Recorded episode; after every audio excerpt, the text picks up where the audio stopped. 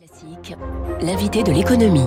Bon début de journée, il est 7h14. Bonjour Nicolas Gutzmann. Bonjour. Bienvenue sur Radio Classique, vous êtes économiste à la financière de la Cité. Avec vous, euh, on va comprendre cette actualité monétaire extrêmement chargée. D'abord, la Fed.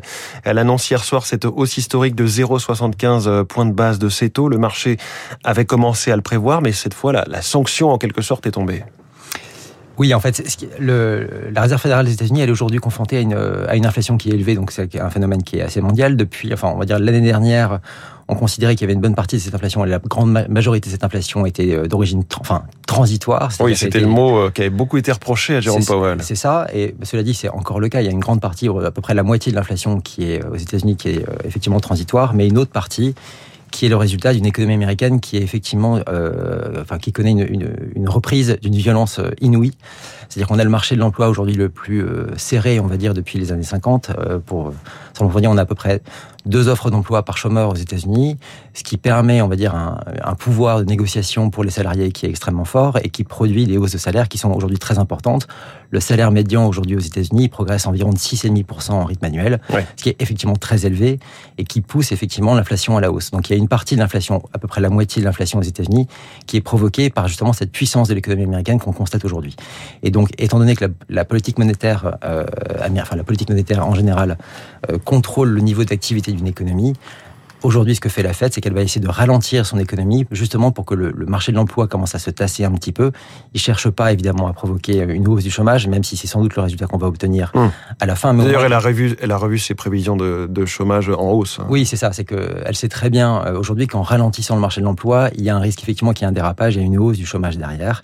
Donc ça, évidemment, c'est le, le, le, phénomène qui est, euh, enfin, c'est un petit peu le, les conséquences négatives de la situation. Euh, mais euh, ils ont, ils ont pas vraiment d'autre choix aujourd'hui, donné qu'ils ont une inflation euh, qui est quand même aujourd'hui à 8%, ils voudraient au moins arriver à faire en sorte que ça se calme un petit peu, tout en croisant les doigts pour que mmh. les phénomènes transitoires également soient effectivement transitoires et que l'inflation se calme également sur ce front-là.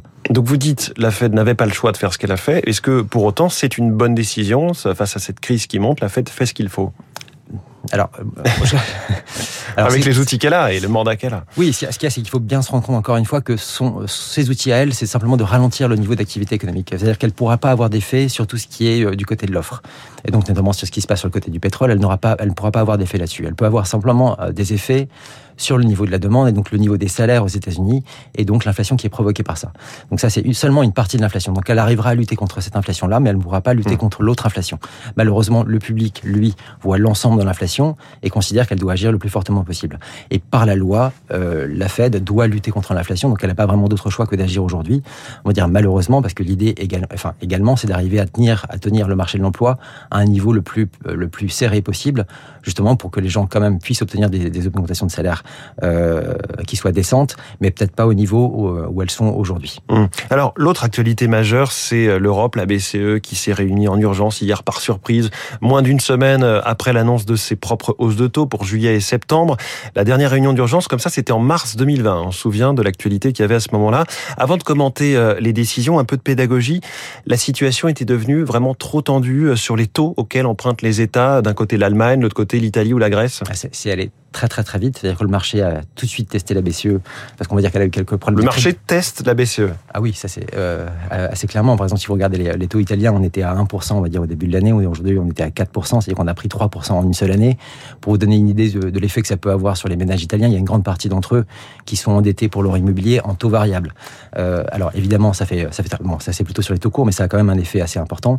Du coup, vous êtes confronté à une situation où vous devez euh, faire face à la hausse des prix de l'énergie, mais en plus le prix de votre emprunt immobilier augmente assez sévèrement. Et donc oui, ça a un effet assez, assez important et d'autant plus pour euh, l'État l'État italien qui lui a besoin euh, d'emprunter euh, au taux euh, maintenant qui sont à qui sont à 4 et qui ont qui ont été augmentés fortement mmh. depuis le début depuis le début L'Italie qui est endettée à hauteur de 151% de son PIB à peu près voilà c'est ça. Et, et, donc évidemment le, le, le marché aujourd'hui enfin je vais pas dire qu'il perd confiance mais en, en, tout cas il va effectivement tester la BCE c'est savoir si oui ou non la BCE est capable de continuer cette trajectoire enfin cette nouvelle trajectoire de hausse de taux sans protéger l'Italie dans une situation oui. comme celle-ci. Alors la BCE a annoncé deux mesures. D'abord appliquer une certaine flexibilité dans le réinvestissement des obligations. Ça, ça signifie qu'on va traiter différemment les obligations allemandes ou les obligations grecques ou italiennes qu'on avait rachetées en urgence pendant la pandémie. C'est ça. Alors y a le pendant la pandémie, donc la, la, BCE a acheté à peu près 1850 milliards euh, de dettes des États sous un programme spécifique à la, à la, pandémie. Ce qui se passe maintenant, c'est qu'une partie de ces dettes-là vont être euh, enfin, remboursées parce qu'elles arrivent à maturité, elles vont être remboursées. Donc elles vont être payées à la BCE. Et par exemple, si la BCE avait acheté une obligation allemande, elle va être remboursée donc par l'Allemagne, mais le, le, fruit, enfin l'argent qu'elle va récupérer dans, dans, cette, euh, dans, cette, dans cette affaire, va pouvoir être réinvesti éventuellement en achetant de la dette italienne. Mmh. Elle, va, elle va avoir plus de flexibilité dans ses rachats derrière, ce qui permettrait évidemment de donner une première ligne de protection, en tout cas s'il y avait une alerte sur, les, euh, sur, la, sur la dette italienne. Donc ça, ça peut fonctionner, je vous entends. L'autre mesure de la BCE, c'est la promesse d'un nouvel outil contre une fragmentation de la zone euro, donc contre un, trop gros écartement des taux entre les pays, ce qu'on appelle le spread évidemment, mais là on manque vraiment de détails concrets.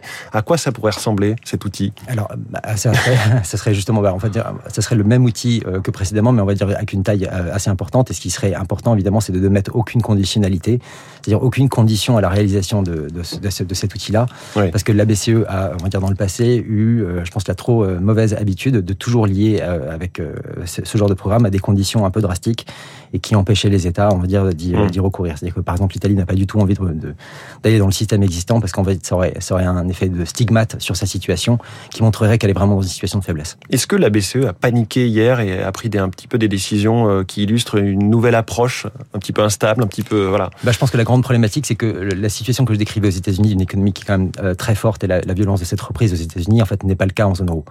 Euh, et donc, la trajectoire qui a été décidée la semaine dernière par la BCE, donc jeudi dernier, euh, est, un petit peu différente. C'est-à-dire qu'ils choisissent également de relever les taux pour lutter contre l'inflation, mais euh, en Europe, nous n'avons pas ce phénomène d'une inflation qui serait tirée par la puissance de notre économie intérieure. Et donc là, on a vraiment une problématique, c'est-à-dire que la BCE essaie de lutter euh, contre l'inflation qu'on a aujourd'hui, mais en Europe, en fait, on est plutôt euh, face à une inflation qui est nue notamment au prix de l'énergie ou à d'autres phénomènes qui sont hors de contrôle de la mmh. BCE. C'est-à-dire qu'on va agir là, mais en fait, on va ralentir une économie qui n'est pas forcément revenue à son point maximal, et donc ça pose une problématique pour la suite. D'où d'ailleurs la réaction des marchés de taux, notamment en Italie ou en Espagne, parce qu'en fait cette, décision est problématique et du coup, on a déjà un marché qui, six jours après, a obligé la BCE à réagir parce que je pense que le marché considère qu'effectivement, il est peut-être trop tôt pour la BCE d'agir aujourd'hui. Qu'est-ce que ça nous dit du climat à l'intérieur de la BCE en quelques secondes? On parle des colombes, des faucons. Est-ce que les, faucons ont pris le pouvoir? Oui, je pense qu'il y, a effectivement une, un revirement, on va dire, de, situation politique euh, au sein de la BCE depuis le début de l'année. Euh, on va dire que depuis 2015, euh, lorsque Mario Draghi était là, on avait, on va dire, une prédominance du poids des colombes, c'est-à-dire mmh. ceux qui voulaient vraiment essayer de, de, pousser l'économie européenne à son, à son maximum.